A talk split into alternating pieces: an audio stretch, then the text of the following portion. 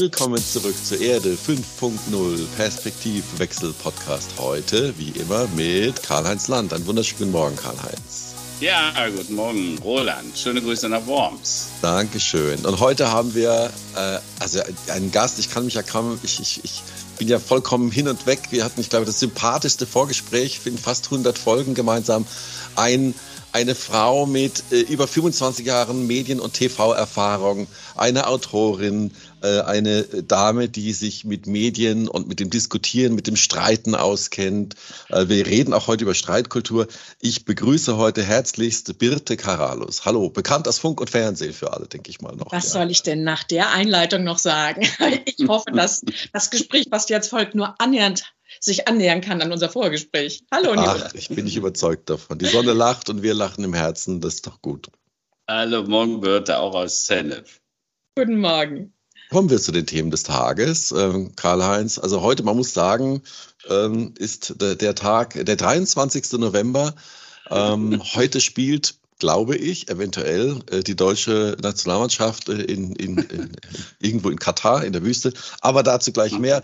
Thema des Tages für dich, Karl-Heinz. Ich glaube, das hat auch so ein bisschen was damit zu tun. Naja. Könnte ich mir vorstellen. Also, ich sag nur, ouch, ja, die Fußball-WM in Katar. Äh, die Bild-Headline von gestern zur FIFA-Pate äh, Infantini, Heuchler, Verräter und Schurke. Ähm, selten war ich so nah bei der Bild, Meinung der Bild äh, zum umstrittenen FIFA-Verbot der One Love-Binde und deren Meinung über die FIFA und speziell auch über Mr. Infantini.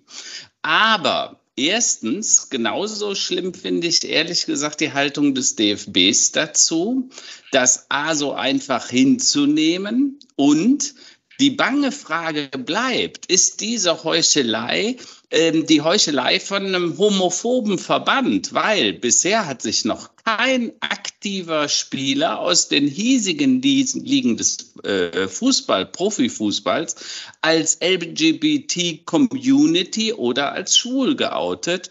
Böse ist, wer hier Schlechtes denkt. Und Zweitens muss ich auch noch sagen, mir geht dieser deutsche erhobene Zeigefinger ein bisschen auf den Sender.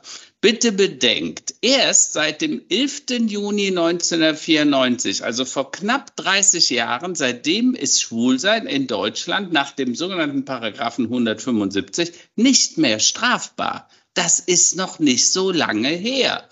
Bitte bedenkt zudem, Erst 1970, die Einwohnerzahl Katars war in diesem Jahr 50.000 Einwohner. Heute sind es 2,7 Millionen. Und 1971 wurde das äh, Katar als Königreich unabhängig vom Vereinigten Königreich. Also so lange standen die unter der englischen Fuchtel. Ja? Und im Jahr 2019 waren sage und schreibe nur 10,5 Prozent der Bevölkerung katarische Staatsangehörige. Also 90 Prozent sind äh, äh, Migrations-, Arbeitsmigranten. Also das ist so wie hier in Köln, wo wir viele Türken und Dings hatten, wo ganze Stadtteile quasi und denen bewohnt sind. Und dieses Land dann mit unseren Maßstäben von Demokratie, Meinungsfreiheit, Toleranz und Sozialsystems äh, zu messen, ist meines Erachtens nach nicht ganz lauter. Wo war denn Deutschland vor 70 Jahren in Bezug auf Demokratie? Denkt mal an die Judenpogrome und die Nazis oder vor 50 Jahren, äh, als man über Religionsfreiheit nachgedacht hatte. Und vor 30 Jahren war die gleichgeschlechtliche Beziehung bei uns noch ein echtes Thema. Ne? Also ich denke, den deutschen Zeigefinger sollten wir mal schön unten lassen. Ich gebe es ja offen zu, ich bin kein großer Fußballfan. Aber das Ganze finde ich nun auch wirklich schade für alle Fans auf diesem Planeten. Also das ist so, was mich ein bisschen nach nachdenklich macht. Naja, und dann gibt es aber auch ein paar gute Nachrichten. Die Energiepreisbremse kommt ab Januar, also die Menschen werden unterstützt. Die Winterlücke wird dann hoffentlich geschlossen werden. Und Trump verliert den Streit um die Steuerunterlagen. Ne? Also der Ex-Präsident hat vom obersten äh, Bundesgericht verloren und muss jetzt seine Steuerunterlagen offenlegen. Ne? Da muss man sagen, äh, das ist der erste Präsident, der seine Steuerunterlagen nie offengelegt hat. Und vielleicht nur so als Randbemerkung, der Gangster Al Capone ist nicht wegen Mordes ins Gefängnis genau, gekommen. Genau. Der ist nachher wegen Steuerhinterziehung im Gefängnis gelandet. Und da Mr. Trump auch noch in 15 weiteren Verfahren angeklagt wird, da bleibt Hoffnung, dass da irgendwas bei ihm hängen bleibt. Also insofern für mich, das sind auch mal ein paar gute Nachrichten. Äh, kurz als Ergänzung dazu, es gibt ja auch die Theorien, dass er sich nur aufstellen lässt, um nochmal gewählt zu werden, damit er wiederum äh, nicht rechtlich verfolgt werden kann, um, weil Immunität. er dann Immun Immunitätsstatus wieder bekommt. Absolut, also äh, absolut. das wird spannend. Birte, wie sieht es bei dir aus? Was sind für dich so die Themen des Tages heute aus deinem ja, Bereich? Um den Fußball kommt man ja gar nicht drum rum und ich ja. bin bekennender Fußballfan äh, und zwar gewaltiger. Ich habe die Champions League moderieren dürfen bei RTL, das ist schon mindestens zwei Leben lang her, aber ich durfte das wirklich auch äh, von der Seitenlinie beobachten. Ich durfte mit denen allen sprechen und also mir geht das Herz auf und ich habe gestern tatsächlich auch Spiele gesehen. Ich habe gestern das großartige Spiel Saudi-Arabien gegen Argentinien gesehen. Mhm. Das war äh, zweischneidiges Schwert. Ähm, ich mhm. gucke gerne Fußball, weil ich es auch mit Freunden gerne gucke. Und für mich ist eine Weltmeisterschaft immer etwas gewesen, wie auch Olympische Spiele, wo Völker zusammenkommen und sich sportlich eigentlich messen sollten, ja. Äh, mit allem drum und dran. Und pathetisch gesprochen habe ich es immer sehr geliebt, äh, mit den Siegern äh, zu lachen und mit den Verlierern zu weinen. All das geht verloren und wird uns auch noch genommen in einer Zeit, wo es gerade eh schon sehr dünn ist mit positiven Gefühlen. Aber nichtsdestotrotz, da passiert, das, äh, passiert die große Politik, leider auf dem Fußballfeld auffällt, weil vor zwölf Jahre lang versäumt wurde, mal ernsthaft drüber nachzudenken, macht das Sinn?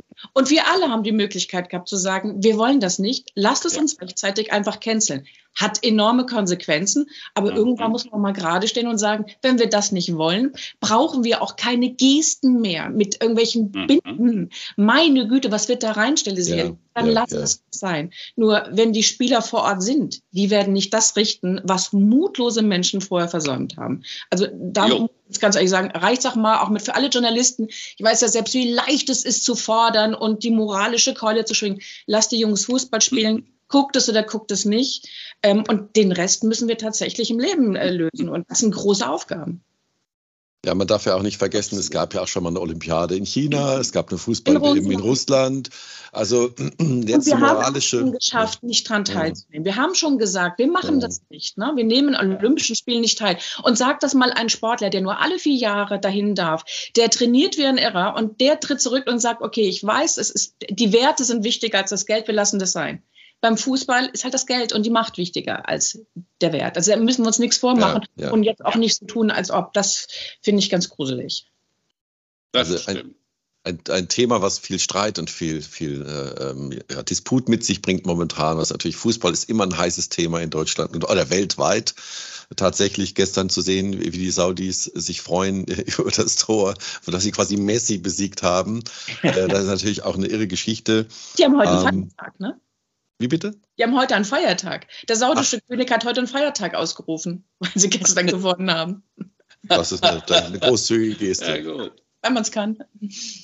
Super. Dann, ähm, ja, wir haben gerade schon gesehen, es ist ein, ich habe gesagt, es ist ein Streitthema, äh, ein großer Disput. Wir leben in einer Zeit, wo sehr viel ja, es wird gar nicht mehr so viel gestritten, es wird vor allem geurteilt und verurteilt. Menschen scheinen nur noch ähm, Headlines zu lesen, also Überschriften und dann sofort zu, abzustrafen und zu urteilen. Und es ist ein bisschen die Freude am Streit ähm, und die Diskussion ist ein bisschen flöten gegangen.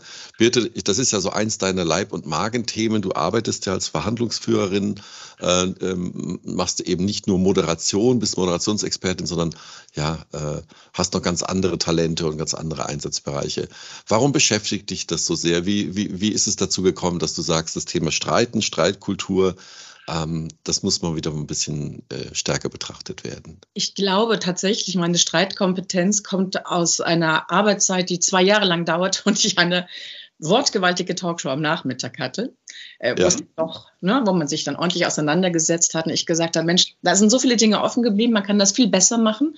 Ich habe ähm, dann noch die Champions League moderiert und die Nachrichten und habe mir dann ein Jahr ein Sabbatical genommen und habe mich ausbilden lassen als Mediatorin, als Verhandlungsführerin, nicht nur ein Jahr, sondern viel länger. Und ich habe so langsam mehr wirklich verstanden, wie welche Dynamik ein Konflikt hat und mhm. wichtig Konflikte sind, um uns voranzubringen. Und ich meine, wir alle kennen das. Ich höre meine Mutter heute noch sagen, mein Bruder und ich, hört auf, euch zu streiten. es geht mhm. nicht. Äh, Im Streit, Im Streit liegt ja so viel Potenzial. Es kommt so darauf an, wie wir das machen. Und du sagst zu Recht heute, wir haben nur noch Meinung. Es geht nur noch darum, Recht zu haben und vor allem Recht zu behalten. Das ist die härteste Währung. Mhm. Ich sage, nehme das Wort Streit mal weg, weil es so negativ belegt ist. Setzt mhm. euch auseinander. Auseinandersetzen heißt für mich zusammenfinden. Zusammen mhm. die Lösung. Aber wenn ich gut miteinander streite, finde ich als Menschen zusammen. Ich kann sehr wohl verstehen, dass ihr eine ganz andere Meinung habt. Auch zu diesem mhm. Fußballthema, auch zu diesem Bindenthema. Aber als Menschen kommen wir zusammen. Ich verstehe ganz anders euch, eure Perspektiven. Und das gehört für mich wirklich meinetwegen oder am besten, wenn es nicht schon in den Familien gelehrt wird, in die Schule, lernt euch richtig auseinanderzusetzen, ja. damit wir auch für unsere ganzen Herausforderungen, für unsere ganzen Probleme auch die richtigen Lösungen kriegen. Ich glaube, wir sind nämlich da. Wir müssen sie ja. mal auf den Tisch legen. Ich bin vollkommen bei dir. Äh, äh, wir haben uns vor 10 oder 15 Jahren bei irgendeiner Sendung, ich glaube, da hast du mal was für die Telekom gemacht, da hast du mich mal interviewt, da warst genau umgedreht. Ja, jetzt heute bist du mal als unser Gast hier im Interview. Und ähm, äh, dann haben wir uns irgendwie schätzen gelernt. Äh, ähm, das, das Thema des Streitens äh, haben wir ja auch ein bisschen bei uns in Erde 5.0 mit dem Untertitel Perspektivwechsel ja, drin. Genau. Warum? Als äh, Roland und ich, äh, die Pandemie kam, die ist ja über uns hereingebrochen. Auf einmal konntest du nur noch zu Hause sitzen, konntest nichts mehr machen. Und da haben wir beide gesagt, wir müssen irgendwas machen. Und haben dann äh, die ersten Podcasts gemacht. Das ist jetzt zweieinhalb, fast drei Jahre her. Und, äh, und das Wort Perspektivwechsel haben wir deshalb dazu genommen, weil auf einmal diese Polarisierung in der Gesellschaft stattfand. Eine brutale Polarisierung. Äh, manche sprechen sogar heute noch von Spaltung. Und tatsächlich, man merkt ja, dieser Austausch wird immer härter. Und vor allen Dingen, so wie du sagst, es geht um Positionsverteidigung und oft nicht um das Verstehen der anderen Seite. Und das war uns so wichtig. Deshalb heißt das Erde 5.0 Perspektivwechsel, weil nur so geht. Jetzt ist die Frage, wo erlebst du das auch in deinem Alltag, privat oder auch geschäftlich mit deinen Kunden? Hast du das Gefühl, dass die Menschen offen sind für diese Perspektivwechsel, dass sie auch, äh, ich sag mal, eine Streitkultur, das ist ja auch ein, ein schönes Wort, wo es darum geht, sich miteinander zu streiten, um gemeinsam besser zu werden äh, und ein gemeinsames Ziel zu erreichen. Äh, hast du das Gefühl, das passiert in der Gesellschaft, in der Politik genügend? Genügend? Wenig, ganz wenig. Und leider ist es auf einem anderen Weg, wo wir gerade unterwegs sind. Ähm, ihr habt ja gerade Trump angeführt. Wenn, ich bin oft in Amerika, mhm. ich war auch bei, der, bei seiner Wahl in Amerika. Wenn du das erlebst, wie die Demokraten und die Republikaner aufeinander losgehen, in den, in den, Fernseh, in, in den Fernsehstationen, aber auch auf mhm. der Straße, wenn die sich begegnen bei Veranstaltungen, da ist bei uns ja noch Friede, Freude, Eierkuchen. Das äh, ja. könnte man ein bisschen rüber gucken und sagen, so könnte es werden. Also da möchte ja. ich gerne warnen und zu sagen, Leute, ja, streitet, aber bitte äh, zur Sache und nicht äh, in, in ja. der zur Person. Ähm, nee, ich erlebe das, dass das heute auch etwas ist, wo man sagt, es geht um Profilierung. Ähm, es ist sehr unfreundlich, um es mal irgendwie zu sagen. Wir haben eine mhm. Vermutung sogar teilweise da. Wir alle erleben das sicherlich im Straßenverkehr, ob wir nun mit den öffentlichen äh, Verkehrsmitteln unterwegs sind. Wenn ich sehe, am Bahnsteig, wenn die Züge wirklich voll sind, nicht jeder ein Ticket hat, wie da reingestürzt wird, mit Aktentaschen mhm. um sich geschlagen wird. Unvorstellbar. Ähm, mhm mein, mein Wirkungsmittel ist, also ist Lächeln. Es hört sich ganz idiotisch an, nur ganz einfach an. Ich glaube wirklich, ich sage immer Streit und Freundlichkeit. Ja. Ähm, das, das, dieser alte Begriff Freundlichkeit, den anderen wie ein Freund zu behandeln oder für einen kurzen Moment versuchen zu sehen, Mit einem Freund kann ich auch mhm. Tacheles reden, aber da knall ich die mhm. Tür nie ganz zu. Da lasse ich sie angelegt. Ja. Ich kann immer wieder zurückkommen. Und das versuche ich mal meinen Verhandlungspartnern zu sagen. Lass uns erstmal gucken, worum es wirklich geht und ob mhm. wir gemeinsam eine Lösung finden wollen. Und das ist der mhm. Punkt. Wenn wir sagen, wir sind bereit für eine Lösung, dann finden wir die. Dann darf mhm. auch wirklich richtig gestritten werden. Mhm. Wir müssen den Willen haben zu sagen, das Ziel ja. ist die Lösung und nicht meine Profilierung, weil dann haben wir wirklich ja. verloren. Und dann werden wir auch keine Lösung finden für all das, was da ansteht wird in deinen äh, ja, Schlichtungen sozusagen, wenn es Probleme oder Zwist oder Unstimmigkeiten zwischen auch Geschäftspartnern gibt im Unternehmen, das können ja auch mal Vorstände sein, Geschäftsführer, ähm, nutzt du dann als Moderationstechnik auch die Moderationstechnik der Perspektivwechsel? Versetzt dich doch mal, was würden der andere empfinden? Das habt ihr großartig ähm, entdeckt und umgesetzt mit eurem Perspektivwechsel, weil es ist genau das, es ist nichts anderes.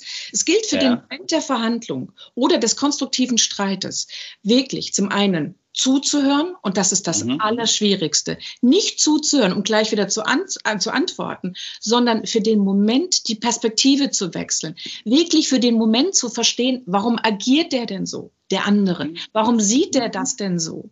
Und ich mache das mit, mit jungen Leuten, aber das können mit Erwachsenen, kann das ganz genauso funktionieren. Stellt euch doch mal gegenüber und malt eine Sechs äh, auf den Tisch, auf ein Blatt Papier mhm. oder auf den Boden. Ich schwöre dir, beide Seiten sagen, sie haben die Wahrheit. Wobei der eine sagt, er sieht die Sechs und der andere sagt, er sieht die Neun. Ne? Perspektivwechsel. Ja. Das, genau darum geht es. Die Seite des anderen wenigstens für den Moment einmal einnehmen dann muss ich es immer noch nicht äh, mitgehen. Aber für den Moment mhm. es verstehen oder wenigstens versuchen. Hilft sehr. Ich möchte keinen Perspektivwechsel jetzt ausrufen, aber ich gehe mal in so eine Situation rein, wo man anscheinend in der Sackgasse landet. Also das ist jetzt in den letzten Jahren mit der Pandemie, ob man jetzt dran glaubt, dass es mhm. dieses Virus gibt oder nicht, oder impfen oder nicht. Äh, oder noch eine ganz viel krassere Geschichte, die ich jetzt kurz erzählen möchte. Also ich war Mitte der 90er Jahre alleine in Malaysia unterwegs und habe da viele nette Leute getroffen. Und bin äh, dann zwei oder drei Stunden war ich auf einer Fähre mit einem Menschen unterwegs, den ich vorher noch nie getroffen hatte. Wir hatten uns super unterhalten. Ich habe erzählt, meine Schwester, die wohnt hier und die arbeitet hier und ich besuche die jetzt gerade und hin und her. Und dann kamen wir irgendwann auf Glaubensunterschiede, ne? also auf verschiedene religiöse äh, Sachen. Ähm, und dann ähm, habe ich gesagt, ja, also wenn das alles so toll ist und alles so offen ist, ähm, wenn jetzt äh, zum Beispiel äh, ich mich in deine Schwester verlieben würde, was wäre dann? Das wäre ja gar kein Problem. Dann müsstest du quasi einfach nur in meine Religion irgendwie konvertieren. ich sage ja, aber wenn ich das nicht will, ja, dann muss ich halt meine Schwester töten. Also wenn man quasi an solche Punkte kommt, dann frage ich mir auch so, ähm, was machen, wenn es nicht mehr weitergeht? Also wenn es so unvereinbar ist. Das ist jetzt natürlich ein krasses Beispiel, jetzt eine mhm. Theorie. Aber das ist dann ja. letztlich genauso, wenn man mit Menschen spricht, die sagen, also den Virus gibt's nicht und Bill Gates will uns überall äh, Roboter in den Arm spritzen. Also wenn man nicht mehr weiterkommt bei den Menschen, also auch wenn man sich in deren äh, Position mal äh, versetzt, was würdest du da empfehlen? Was kann man da machen? Schwierige Frage, ich weiß es, aber ich wollte also ich, ich, ich, kenne das, ich werde das immer oft gefragt zu sagen und dann kommen immer die Extreme und das sind oftmals auch so Totschlagargumente. In dem Fall nicht. Ähm, es ist ja, und das ist ja auch real, du hast das ja auch erlebt, man muss nicht überall mitgehen. Ähm, es hilft zu verstehen. Du verstehst den anderen für den Moment, zu sagen, okay, das ist eine Religion. Bei Religion und Politik ist es unheimlich schwer zu diskutieren. Ich habe in England gelernt, das sein zu lassen, das gar nicht zu machen es geht halt nicht alles. Man muss den dann dort auch stehen lassen. Also zu sagen, dass er seine Schwester töten muss, würde mir als Frau noch einmal mehr sehr schwer fallen, überhaupt so hinzustellen. Ich müsste was sagen. Ich würde das versuchen, in aller Freundlichkeit zu tun, weil es einfach nur stehen lassen würde mir sehr schwer fallen in so einem extremen Fall. Aber ähm, man kann sagen, okay, wir verstehen uns, dass wir in diesem Punkt mit Sicherheit nicht zueinander kommen. Ne? Im, Im Verhandlungstechniken hat Agree to disagree, ja. Exactly, genau das. Ja. Ähm, es, wir müssen es auch nicht immer so kompliziert machen. Bei manchen Dingen mhm. kommt man nicht weiter. Ich würde nicht missionieren. Mhm. Das nee, macht man. Weil dann bist du gleich ja. in der Konfrontation. Und dann mal zu verstehen, wofür steht denn Religion? Und Politik ist Ersatzreligion. Wir haben oftmals jetzt Lifestyle-Geschichten, die Ersatzreligion sind. Sie mhm. geben dir einen Halt. Wofür stehen denn auch Verschwörungstheorien? Die Welt ist sowas von komplex geworden. Ich verstehe die einfach nicht mehr. Wir haben Digitalisierung. Mhm. Wir haben so lange da in dem Bereich zusammengearbeitet.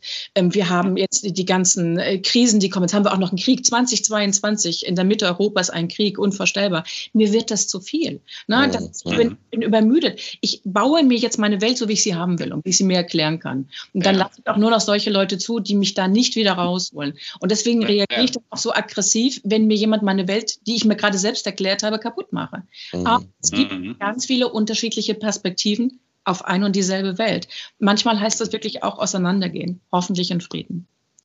Birte, du warst ganz früh dabei. Du hast schon 2011 eine Sendung äh, moderiert, das Klima und der Wandel beim Vox-Thementag. Ähm, damit warst du jemand, der früh darauf hingewiesen hat, äh, dass es einen Klimawandel gibt. Äh, unser Freund Trump, du hast ihn gerade zitiert, der bestreitet ja bis heute, äh, dass es sowas gibt. Und ich habe gerade gestern wieder einen Bericht gesehen, da war der Autor von Die kalte Sonne, der sagt, also die Welt wird kühler. Ja? Lässt sich zwar mit nichts beweisen, also alle Fakten sagen etwas anderes, aber der schreibt ein Buch über die kalte Sonne und das würde alles äh, kühler werden. Und da kann man sich nur fragen, wie geht man mit sowas um, mit dieser ähm, Ignoranz von wissenschaftlichen Erkenntnissen und deutet die entweder anders, also man meint überhaupt eine Deutungshoheit zu haben, oder sogar man widerspricht dem, indem man was Gegenteiliges behauptet. Jetzt ist die Frage, ähm, äh, kann man damit leben? Äh, muss man damit leben? Was machst du als, als, als Coach dann in so einer Situation, wenn dir jemand mit sowas, äh, Entschuldigung, Dummen kommt? Naja, er wird ja irgendeine Theorie haben, die er sich irgendwie zusammengebaut hat. Was ich als Mediatorin immer versuche zu verstehen, ist nicht der Standpunkt. Den, den, ja. den hat ja jeder. Ich will wissen, was ist das Interesse hinten dran? Also warum, mhm. Warum beharrt ja. er auf einem Punkt, wo man nicht zusammenkommt? Oder wo, wo kommt denn die Aggression her? Da könnte man versuchen, äh, mhm. Mit jemandem ins Gespräch zu kommen. Ich habe nur manchmal den Verdacht, dass es hier wirklich um Profilierungsgier geht äh, und wir auch immer dazu neigen, an die Lüge zu glauben, die uns am besten gefällt. Oder sagen wir mal an die Geschichte, ich möchte das gar nicht so bewerten, die mhm. uns am besten gefällt.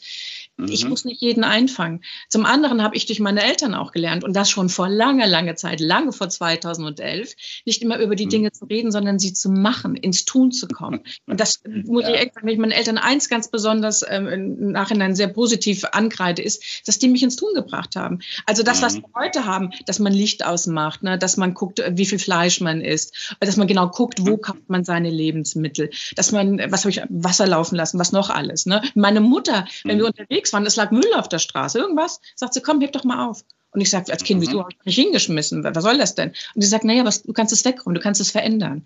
Ich glaube, dass in diesen vielen Kleinigkeiten jeder von uns tun kann, eine viel größere Veränderung ist, als Leute immer zu überzeugen, dass man die bessere Perspektive oder die richtigere Perspektive auf eine Situation hat. Ähm, mhm. Das wäre mein Vorschlag, ins Tun zu kommen, zu zeigen und dann weniger zu überzeugen im Worte. Weil ich glaube, manche Menschen, an Trump wirst du nie dazu kriegen. Ne? Ja, das, das ja. ist so. Und er verkauft sich ja gut damit. Er hat ja auch. Ja, ja. Aber du hast schon was ganz, ganz Richtiges gesagt. Ich glaube, das kann ein Tipp an alle, an uns alle sein, auch an die Zuhörer, wenn man sich überlegt, was hat derjenige für ein Interesse. Ne? Weil beim Trump, dem geht es ja um Narzisst, äh, Narzissmus, um sich selber, um geschützt zu sein. Der, der will, will sich deshalb nochmal wählen lassen, um äh, quasi nicht mehr belangt zu werden. Äh, und übrigens äh, hier bei dieser Veranstaltung, die ich da im Fernsehen verfolgt habe zum Thema nicht-Klimawandel sozusagen. Äh, da war einer der Hauptsprecher, der ehemalige Geschäftsführer oder Vorstand von Shell Europa, ja. Äh, und dass der vielleicht ein ganz anderes Interesse haben könnte, was die Fossilen angeht, könnte man drauf kommen. Also gut, aber deshalb dieser Tipp, immer gucken und überlegen, nicht warum argumentiert er so, sondern was, was ist das Ziel, was vertritt er eigentlich tatsächlich. Das ist ein sehr guter Hinweis.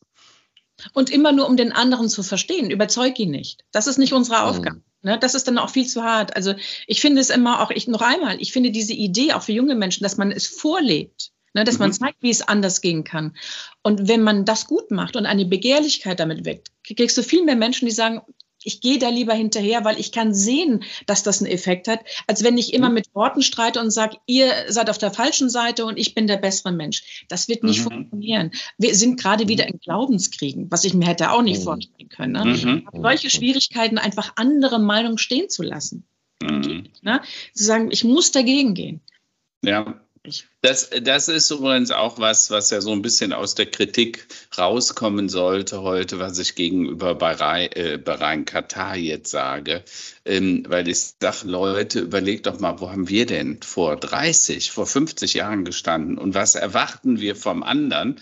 Und es gab ja dieses alte biblische Zitat, der Dorn im eigenen Auge und der Balken, äh, nee, Entschuldigung, der Dorn im Auge des anderen und der Balken vom eigenen Kopf, ja. Und so ist das manchmal. Also wir sollten nicht äh, glauben, dass wir da so rein sind. Äh, sind wir gar tatsächlich nicht. Und wir haben es ja auch mit verursacht, das ganze Dilemma. Ne? Man hätte 2012 schon was sagen können. Ne?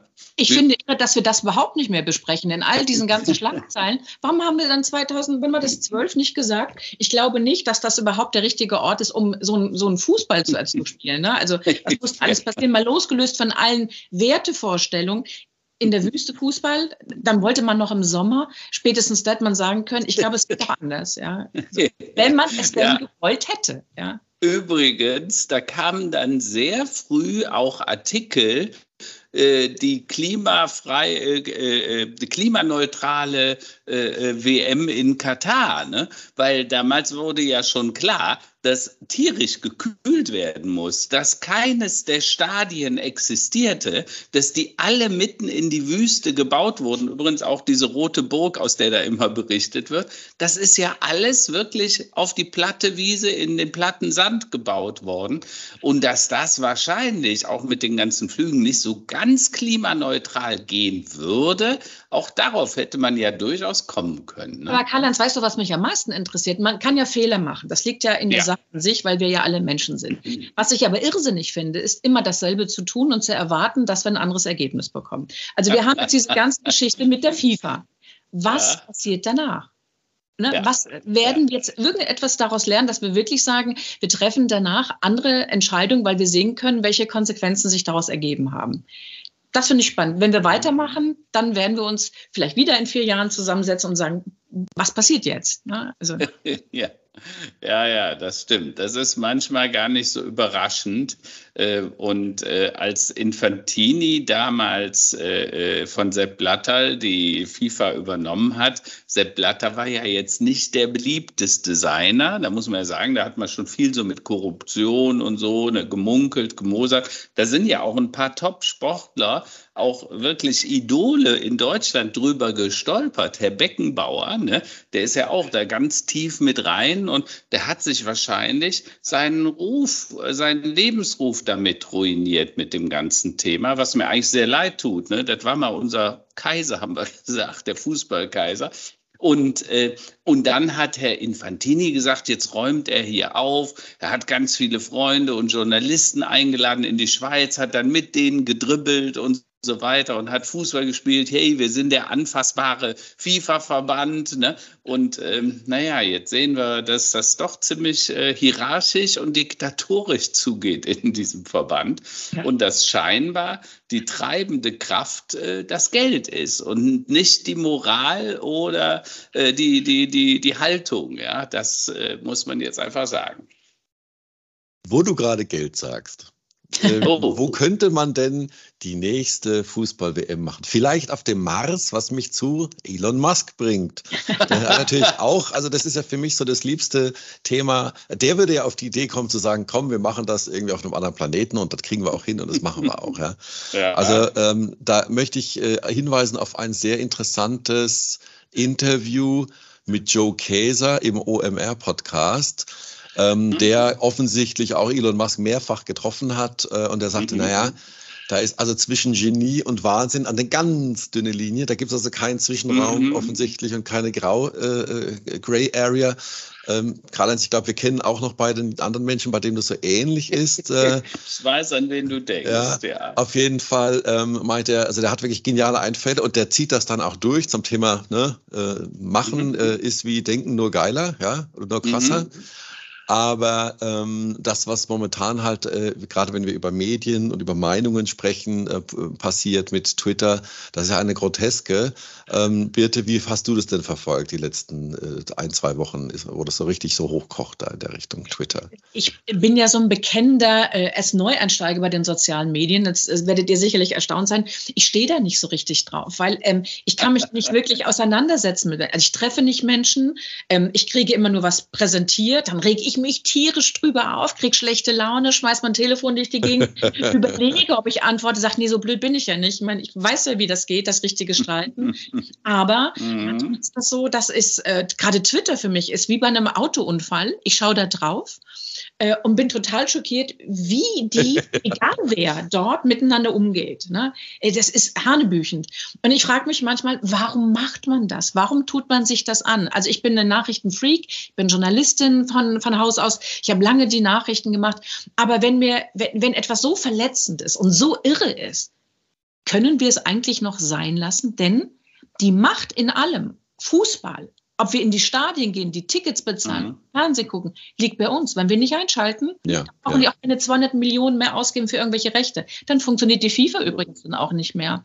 Wenn wir nicht mehr in die Stadien gehen, weil das alles zu teuer wird und weil ich nicht da mein Bier habe und meine Wurst und wirklich mit meinen Fußballfans da zusammenstehen kann, dann kann ich es sein lassen. Das ist schmerzhaft, wenn man wirklich Fußballfan ist. Es ist auch schmerzhaft, wenn man äh, sich präsentiert über Likes, aber es hilft. Mhm und mhm. auch wenn sich das jetzt ein wenig naiv anhört, ich glaube aber daran, die Macht haben wirklich wir. Wir müssen nur zusammenstehen. Mhm. Hätten acht ähm, Länder gesagt, gestern bereits, wir, mhm. das, wir machen diese Binde. Acht europäische mhm. Fußballnationen.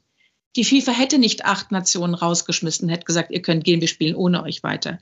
Es ist, es ist die Gemeinschaft. Wir lassen ja. uns wirklich immer führen von, von, von Positionen oder von Institutionen, wo wir sagen, oh mein Gott, und trotzdem machen ja. wir mit, weil wir kriegen ja den Fußball oder mhm. wir kriegen ja die Aufmerksamkeit über soziale Medien. Schlichtweg mhm. könnte es auch sein lassen. Und was macht dann ja. ihn? Er wird immer noch sein Geld, aber es macht ihm wahrscheinlich keinen Spaß mehr. Absolut. Übrigens, an der Stelle bleibt ja auch gestern der Rewe-Chef Lionel Zuck, in, Abo, ja. äh, der gesagt hat, hör mal, dann steigen wir vorzeitig aus der DFB, als Sponsor aus. Jetzt muss man offen zugeben, so viel früher ist es nicht, sind fünf Wochen früher, weil sie wollten sowieso da raus. Ähm, aber äh, derselbe Lionel Zuck hat auch mal gesagt, ähm, der Konsument entscheidet, was gekauft wird. Also wenn jeder Konsument bereit wäre, ein Euro mehr für das Kilogramm Schweinefleisch zu zahlen, dann würde ein Bauer 200 Euro mehr bekommen im besten Falle. Äh, das wäre doppelt so viel, wie er heute bekommt. Dann könnte er jedes äh, Tier quasi ohne Massentierhaltung großziehen. Es wird sich noch lohnen.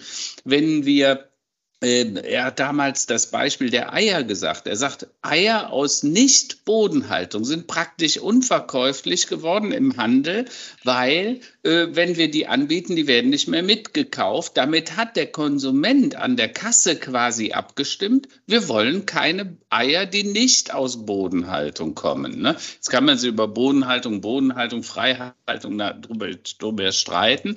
Aber grundsätzlich bin ich bei dir, Birte, der Konsument hat schon eine große Macht und äh, äh, dessen sollten wir uns bewusst sein und wir müssen uns halt nur ab und zu ein bisschen organisieren und da bin ich bei dir, das hätte auch der DFB tun können, gell? Und äh, wir machen den Unterschied. Das finde ich so toll daran. Es ist nicht eine, mhm. in dicken Anführungszeichen, eine Erziehungsmaßnahme, die von irgendwo herkommt. Mhm. Ihr dürft nicht, ihr müsst, sondern ich entscheide, äh, das ist meine Entscheidung, ich will das nicht mehr. Und ja. Ich für mich mache es eben nicht mehr. Auch noch einmal, ich mhm. muss das auch nicht äh, allen anderen kundtun, ich muss auch andere nicht umerziehen, mhm. ich muss keinen Zwang ausüben, weil mhm. daran glaube ich nämlich nicht, sondern genau, dass dann meistens mhm. das Gegenteil passiert. Macht's doch einfach. Und wenn das dann, mhm. was hat das für einen Effekt? Und da kommt aus einem heraus und der ist echt, der ist authentisch und das hat eine immense Wirkung. Ja, Jetzt habe ich mal noch eine Frage an dich, Birte, was deine äh, Arbeit als Verhandlungsführerin angeht, ohne natürlich ins Detail zu gehen. Was war für dich ähm, so als Beispiel der irrsinnigste oder schwierigste Fall in so einer Art Verhandlungsführung, wo man sagt, oh, wow, wow, wow, die kriegen wir auf keinen Fall unter einen Hut. Also ich sage jetzt mal, Scheidungen, solche Dinge lassen wir mal raus. Ja, das, das haben genug Leute schon erlebt, wo es schwierig ist. Aber ähm, ich glaube, da bist du auch nicht beratend tätig. Ich würde jetzt nicht so einschätzen. Was ist denn für dich so ein Beispiel eines Konfliktes gewesen, wo du am Anfang dir gesagt hast, oh, die sind so weit auseinander, du hast das irgendwie doch gelöst? Ähm, das sind teilweise auch in solchen Bereichen Rosenkriege. Das ist ja, ja. die Schwierigkeit, wenn es immer nur zur Sache geht. Das ist ja einfach zu lösen. Das ist manchmal anstrengend und zeitaufwendig und das ist aber wichtig, dass man die Zeit hat. Äh, schwierig wird es immer dann, wenn es hoch emotional wird. Das für mich Irrsinnigste war eine, ein Konflikt, wo zwei, ich muss mal vorsichtig sein, wie ich das erzähle, wo zwei CEOs, also Menschen, die wirklich ganz weit oben beruflich angekommen sind, äh, verweigerten zu reden. Erstmal miteinander. Also ich musste immer in getrennten Räumen sein, um mit dem mhm. einzureden, weil sie beschlossen hatten, sie finden sich so schrecklich, dass sie nicht mehr in einem Raum zusammen sein konnten, führten aber einen sehr großen Konzern. Mhm. Ähm, und als es darum ging, kundzutun, was nun die Entscheidung ist, also an die Mitarbeiter, gingen wir zu dritt auf die Bühne, weil es eben eine Großveranstaltung war. Und die hörten auf zu reden. Das heißt, ich stand mhm. als Moderatorin auf der Bühne mit zwei CEOs und keiner sagte ein Wort. Also das sind so Situationen, wo du selbst stehst und sagst, also hattest einen, einen Moment vor den Hahnenkampf, ne, so, mhm. und dann nächsten bist du wirklich im Sandkasten. Wo du sagst, das kann doch gar nicht sein. Ihr seid gebildete Menschen, aber mhm. was ich zeigen will, ist, streiten ist ganz, ganz schwierig. Ne, so. Mhm. Und, und, man nutzt nicht das, das Potenzial in einem Konflikt, um voranzukommen, äh, sondern teilweise äh, kann das dann auch äh, ja, in so eine Richtung gehen, wo du sagst, was machst du denn jetzt als Moderatorin, äh, in so einem, in so einer, als Konfliktmoderatorin? Ich habe letztendlich, ähm, ich habe moderiert, ohne dass sie überhaupt irgendwas gesagt haben. Ich habe gesagt, ich habe gerade gehört das. Mhm. Und dann nicken sie einfach, wenn ich noch richtig, also vollkommen absurde Situation. ähm, es hat dann funktioniert, aber das, da stehst du fassungslos davor und sagst, das, das glaubst du doch gar nicht. Solche Menschen haben einen Großkonzern geführt. Es, die mussten sich danach trennen, mhm. nicht mehr ging, aber es muss nicht immer Geschrei sein. Es ist manchmal auch der, der kalte Konflikt, wo man einfach sagt, äh, Missachtung ist, ist die stärkste Waffe und wir reden nicht mehr miteinander. Also manchmal ähnlich mhm. wie bei einer Scheidung, ne? also wie bei, einer, bei einem Rosenkrieg. Mhm. Hättest du lieber was anderes jetzt gehört als Story? Nein, nein, nein. Also so in die Richtung habe ich mir das, hätte ich mir das schon gedacht, ja. Also dass das, äh, wenn Menschen nicht miteinander reden wollen, dann wird es natürlich ganz, ganz schwierig. Äh, wenn man miteinander äh, rumschreit, ob, ob, wenn einer oder beide einen schlechten Tag haben oder wie auch immer man sich danach wieder verträgt, das ist ja wunderbar. Ich meine, da ist ja, wo, wo Reibung kreiert ja auch immer Wärme. aber das Wichtige ist ja, denke ich, und das, ich, wir hatten den Begriff, habe ich mir notiert aus unserem Vorgespräch, Streit und. Freundlichkeit. Ja. Ähm, was hat es denn damit auf sich? Wie kann man denn sich streiten und dabei möglichst freundlich bleiben? Nur, nur so sollte es gelingen. Ich finde den Streit wichtig. Es geht ja gar nicht anders. Ihr habt ja selbst gesehen, wie viele Perspektiven gibt es denn? Manchmal auf ein und dieselbe Geschichte. Das muss doch auf den Tisch. Wir müssen doch uns reiben, um voranzukommen. Und überlegt mal, was dabei alles sich an Neuem entwickeln kann. Aber bitte, freundlich. Und noch einmal, Freund heißt nicht nett. Freundlichkeit mhm. ist eine Stärke. Freundlich mit einem anderen umzugehen, da musst du sehr tough sein, da musst du eigentlich auch eine Führungspersönlichkeit sein.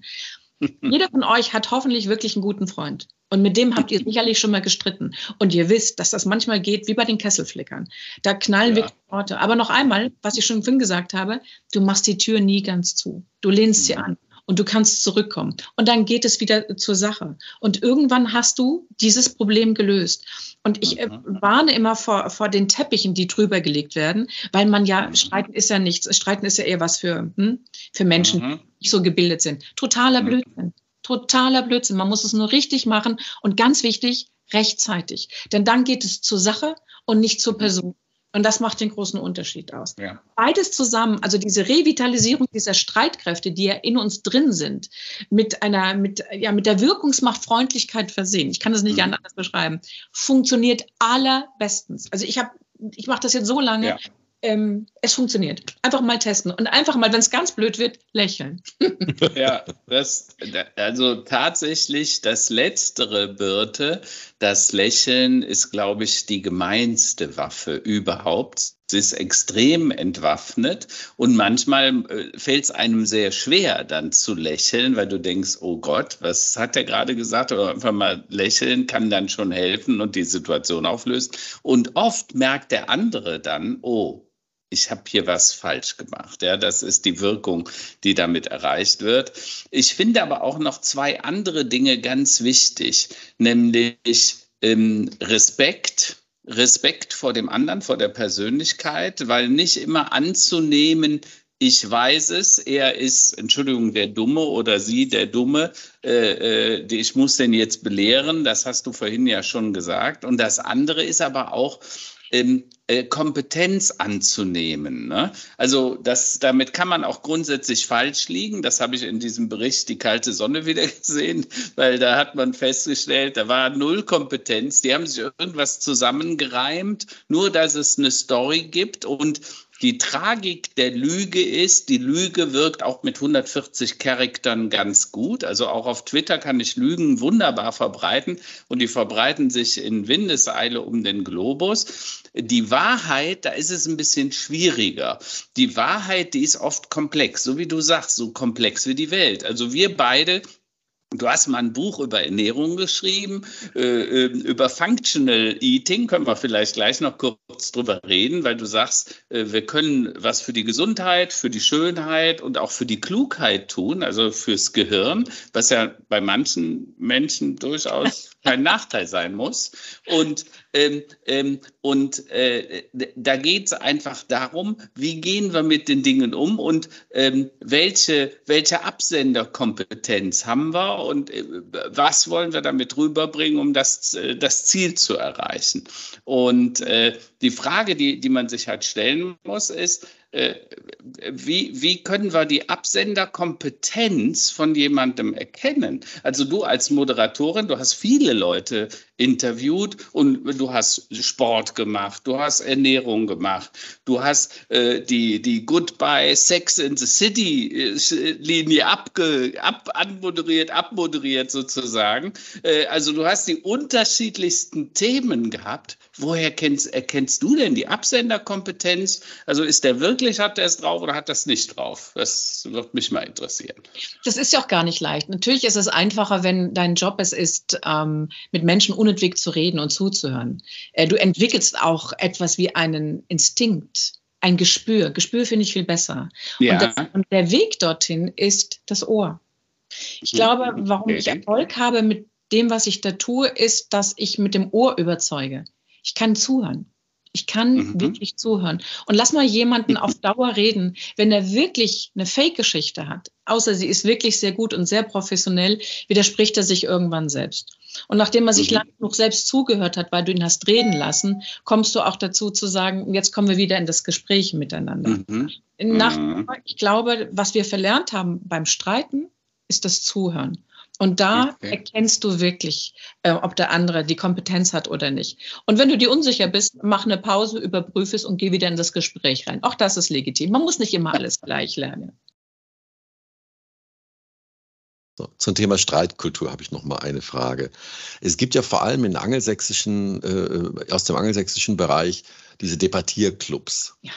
Äh, das wird ja zum Teil in der Schule schon gelernt oder spätestens in der Highschool oder in der Frühphase, dann am College, denke ich auch. Ähm, ich weiß jetzt nicht genau, woher diese Kultur kommt. Da gibt es bestimmt, eine, eine, ähm, ich habe einen Verdacht, wo das herkommen könnte. Äh, hast du sowas auch schon mal erlebt und äh, da an solchen Dingen schon mal teilgenommen? Wäre das etwas, was man, ähm, ja, um Perspektivwechsel besser hinzubekommen, um sich in eine andere Person reinzuversetzen, äh, so was man machen sollte? Ich liebe das. Das ist hochsportlich. Kommt eigentlich aus England, äh, mhm. ne? Ursprung der Demokratie. Mhm. Wenn du mal in das englische Parlament reinschaltest, wenn manchmal bei BBC wird es übertragen, die reden die ganze Zeit miteinander. Das wird nicht mal frontal beschallt, wie wir das kennen aus dem Bundestag, wo dann mhm. hochdramatisch nach vorne gegangen wird mit dem Wasserglas. So viel Zeit brauchen wir doch gar nicht. Lass mhm. uns doch mitten ins Gespräch kommen und auch mal fighten. Die Debatte ist mhm. wieder was anderes als, ähm, als das, was ich in der Konfliktmoderation mache. Denn eine Debatte ist das wie eine Talkshow. Karl-Heinz und ich haben das auch schon mal gemacht, auch bei unseren großen Events damals.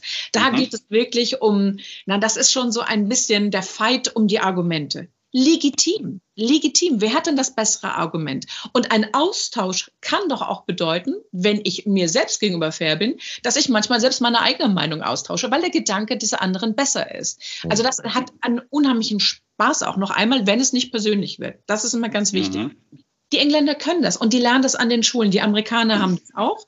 Debattenkurse würde ich mehr als empfehlen, dass wir das in Deutschland auch haben. Aber ich glaube, wir haben hier ein ganz anderes Bildungsproblem, als dass wir auch noch obendrein ähm, gucken, wie wir miteinander richtig debattieren. Aber es ist natürlich großartig, weil du einfach lernst, gut zu argumentieren. Also ja. Streit in den Argumenten ist doch äh, etwas, was, was, was wirklich viel Spaß machen kann. Das ist natürlich genau das Gegenteil von, sagen wir mal, einem Algorithmus, von einer, einer algorithmusgetriebenen Meinungsbildung. Da sind wir wieder bei den schnellen Medien, wenn wir uns überlegen, ähm, dass äh, der, allein der Begriff Alternative Facts jetzt quasi ein feststehender Begriff ist im Duden wahrscheinlich. Äh, und dass wir solche Effekte wie Trump, wie Brexit, wie Salvini und andere Sachen erlebt haben, die nur durch Bots, durch wirklich boshafte Headlines äh, und durch richtig, sagen wir, massive mechanische Propaganda funktionieren funktioniert haben. Und das sehen wir sicherlich jetzt auch im Bereich der Ukraine zum Teil, äh, in der Kommunikation, die dort geführt wird. Ähm, wie können wir uns denn, wie kann man das filtern? Äh, Karl-Heinz, du hattest es eben auch schon gefragt, wie bekommt man da ein Gespür für, ähm, oder sollte man es einfach ausschalten? Du, ich, verweigerst du dich dessen schon inzwischen ähm, oder ist es einfach zu viel? Wie können wir da mit dieser Medienflut umgehen und mit dieser Flut an Dinge, die einen noch mehr verunsichern, als es eigentlich sein müsste? Hast du Fragst du mich oder die Birte? Ich frage die Birte natürlich heute. Achso, ich habe dachte Karl Entschuldigung, jetzt habe ich mich nee, mal, nee. Sorry. Ich wollte mich gerade mal im Zuhören üben. Ja. Er ähm, guckte mich so an. Ich war ganz äh, äh, erschrocken. Ich finde diese Frage sehr gut, einfach weil sie die Aufmerksamkeit darauf lenkt, dass das, was wir da alles bekommen, dass wir das gar nicht mehr überprüfen können. Ne? Ja. Wir kriegen, mhm. und selbst ich, ich weiß gar nicht, was ich alles lese, mit einem mhm. wachsamen journalistischen Auge und zu sagen, mhm. könnte das stimmen? Und selbst mir gelingt es nicht. Ähm, Karl und ich hatten früher äh, unser Treffen ja auch bei der Telekom. Es gab da einen ganz, ganz tollen Tag über Cyber Security. Und wir hatten äh, einen äh, Professor, der für die amerikanische Regierung aufzeigen sollte, äh, wie der Wahlkampf damals beeinflusst wurde. Der wurde von allen beeinflusst. Da gab es ähm, Frauen in den Werbefernsehen, die ich selbst gesehen habe, wo mir im Nachhinein erzählt wurde, die waren gar nicht real. Das waren Avatars. Das konnte ich mir gar nicht vorstellen. Ich mit meinem, noch einmal journalistisch, ein Auge ja. konnte nicht sehen, dass das gefaked war. Mhm. Also, wenn wir davon ausgehen, dass das, was wir sehen, heute gar nicht mehr von uns tatsächlich kontrolliert werden kann, als echt oder unecht, das verunsichert uns alle sehr. Ähm, ich würde halt nicht immer sagen, ich habe das da gesehen und das da gehört, also ist das so. Ich würde es immer sagen, ist das wirklich so? Kann es sein, dass mhm. es ist? Versuche mir noch was anderes zu holen. Und letztendlich für mich noch einmal, ich versuche Social Media echt zu reduzieren, zu, mhm. zu schauen. Ähm, und mein, in meiner Welt immer wirklich nachzufragen, wenn irgendwelche Geschichten aufkommen, Leute zu sagen, ist das wirklich so? Seid ihr sicher, was ihr da erzählt? Denn es hat immer, egal was wir tun, auch was wir weitererzählen, es hat immer eine Wirkung. Das müssen wir, ja, wir sind auch immer Sender. Ne? Wenn wir was nehmen zu, oder teile immer nur, ich habe da gelesen, da gehört, hinterfragt es, ob es wirklich so ja. ist. Ganz und, einfach. Und der Birte, um das nochmal zu bestätigen, äh, das ist auch grundsätzlich dieses Thema der Medienkompetenz. Ne? Ich glaube, da können wir viel nachholen, alle, indem wir eben immer wieder überprüfen über die sozialen Medien, was dort kommt. Das ist gesteuerte Information und ich bekomme immer mehr vom Gleichen. Nachher habe ich den Eindruck, ja, das, was ich denke, denken auch die anderen alle. Wir sind die große Mehrheit. Tatsache, vielleicht nicht. Also ein kleines Beispiel. Herr Musk hat eine Umfrage gemacht auf Twitter mhm. in seiner Gemeinde, ob man den Herrn Trump wieder reinlassen sollte auf Twitter, der ja ausgeschlossen wurde nach dem 6. Januar. Ihr wisst, ne, Senatserstürmung. Und mit, ich glaube, mit gutem Recht hat man gesagt, der, der missbraucht seine, ich glaube, 45 Millionen Follower, die er damals auf Twitter hatte, um das Land aufzuhetzen. Zu Recht. Äh, so, und jetzt hat Musk gesagt, ich habe meine Freunde gefragt, meine Community, und die haben gesagt, äh, 51, irgendwas, äh, wir sollen wieder rinlosse. Ja, dann haben sie das gemacht. Und äh, ich sag mal, das ist vorgetäuscht. Er sagt dann Vox Populi, ne, des Volkes Stimme. Und das ist aber falsch. Das ist so falsch, was er da tut. Äh, und vermutlich ist es nur, weil umso mehr Krawallmache er auf der Plattform hat, äh, umso besser ist es für ihn. Wir wissen, schlechte Nachrichten verbreiten sich dummerweise schneller als gute Nachrichten. Äh, und insofern sollten wir immer, immer, immer überprüfen, was wir da gerade sehen. Zumindest auf einem anderen Kanal überprüfen. Also das wäre meine Empfehlung. Also ich hoffe mal, dass es niemanden gibt, der auf Twitter geht, um sich wirklich sachlich zu informieren. Also das ist für mich hat eher einen negativen Unterhaltungswert, wo ich sage, oh mein Gott, was ja. geht ab?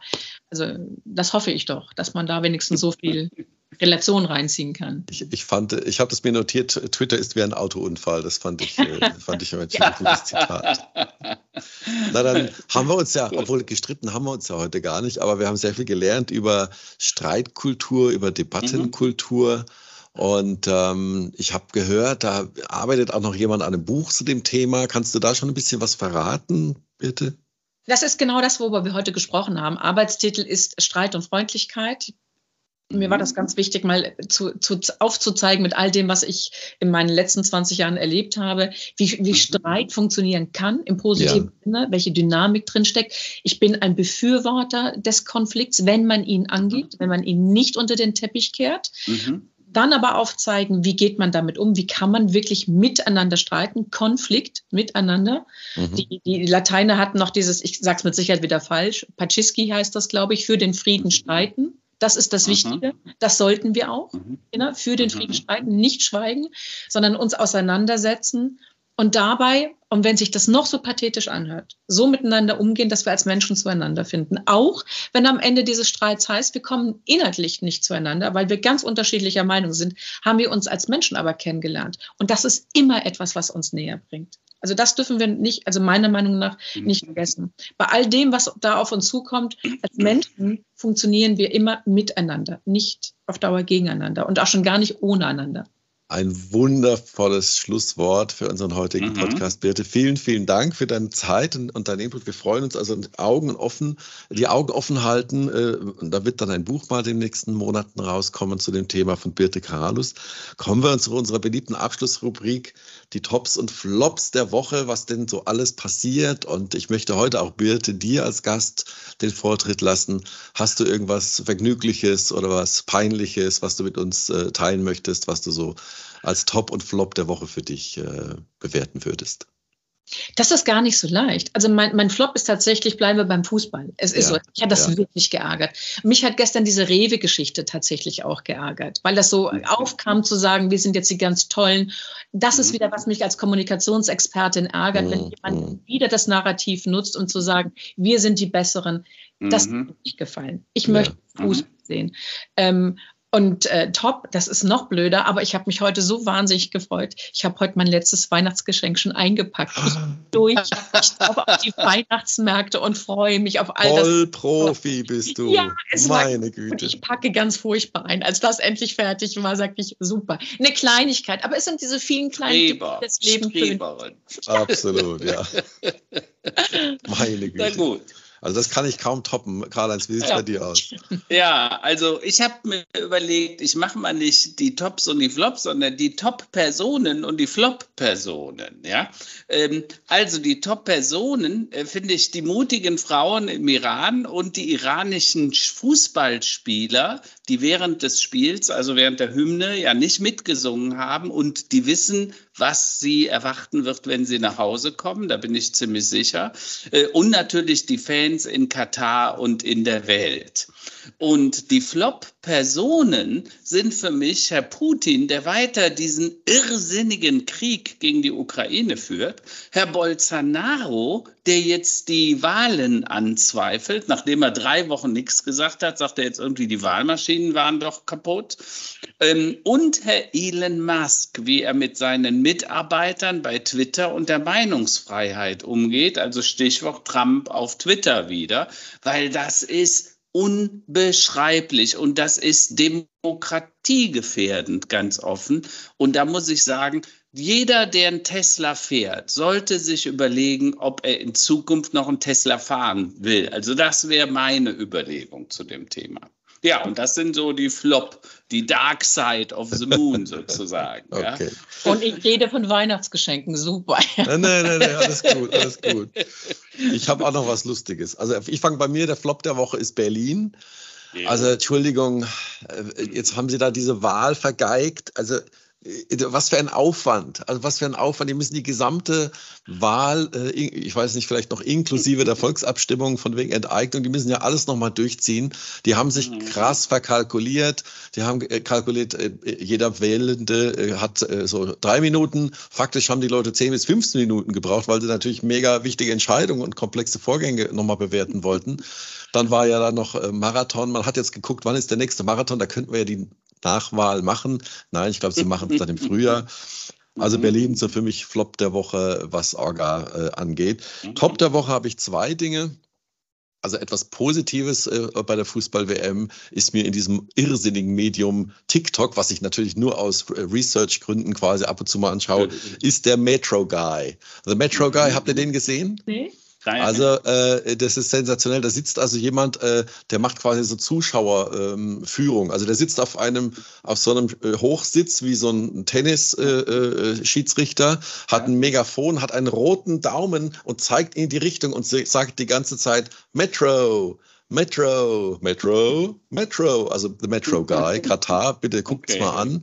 Also sehr, sehr unterhaltsam, weil es inzwischen mhm. auch so ein Maskottchen geworden ist und ähm, äh, da, das, der wird gefeiert. Nächster äh, äh, positiver, also Top der Woche ist für mich etwas, das äh, hätte ich mir vor zehn Jahren auch nicht gedacht, dass ich das mal sagen würde, ist die gedruckte Tageszeitung. Ich sage euch auch warum. Mhm.